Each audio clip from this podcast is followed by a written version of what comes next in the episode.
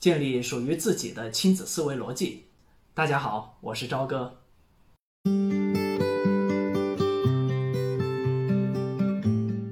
在过去的十年里，我曾经写过不少有关父母如何处理亲子问题的文章，并发布了一些音频讲座，获得了很多的支持。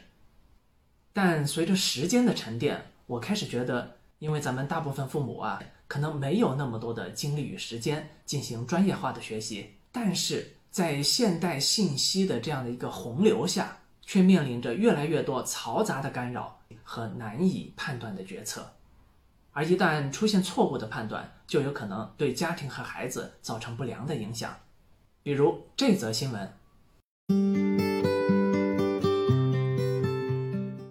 一位缺乏经验的年轻妈妈，觉得自己三个月大的孩子不能保持长时间的睡眠，颇为苦恼，于是寻求网络帮助，高价加入了一个婴儿睡眠的训练群。在该群的帮助下，全程直播了自己的孩子趴着从挣扎到不动到失去生命的整个过程，而且他在孩子停止挣扎之后，还发出了他终于解锁了的喜悦评论。教训不可谓不惨痛，这个事件当时导致舆论一片哗然，大家纷纷反思：为什么我们明明受到了更好的教育，具备了更多更现代的知识？却反而容易陷入这样的困境呢？于是我特意去研究了一下这些训练方法的出处。咱们从源头上开始找起。其实这种训练方法的最早来源于心理学家华生的哭声免疫疗法。华生本人很有名，大心理学家，行为心理学之父。这玩意儿的核心理念呢，简单来说就是：当孩子哭的时候，不去抱。不哭你才抱，随着延迟的时间越来越久，最终就会实现孩子不哭不闹，独立自强，是不是听起来有点耳熟？延迟满足嘛，不正是现在很流行的很多早教理念其中的一种吗？你想啊，如果总是满足于孩子要什么就给他什么，给他即时的反馈和满足，那是不是可能就会对孩子坚持长远的目标？产生不良的影响呢？听起来好像很有道理，但这个道理啊，可能仅限于此了。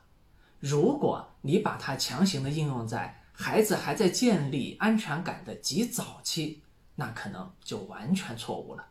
这就如同于任何邪教几乎都是从正统宗教的理念中衍生出来一样。接下来，华生就此发明婴儿独立睡眠疗法，就彻底跑偏了。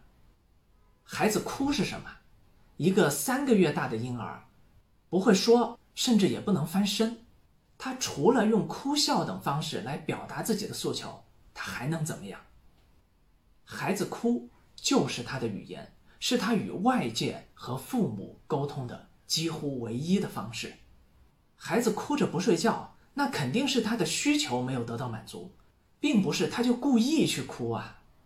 显然。你得满足他的需求，而不是把孩子哭本身当成一个问题。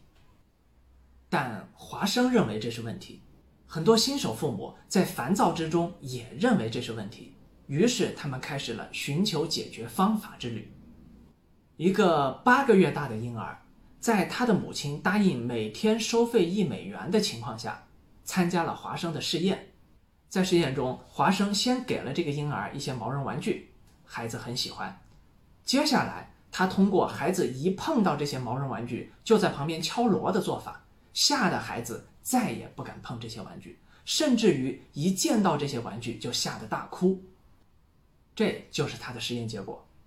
根据这样的实验结果，华生得意地宣称：“给我一打健康的婴儿，把他们带到我独特的世界中，我可以保证在其中随机选出任何一个。”都能够训练成我所想要的任何指定类型的人，医生、律师、艺术家、商人或者乞丐、小偷，不用考虑他的天赋、倾向、祖先的职业和种族。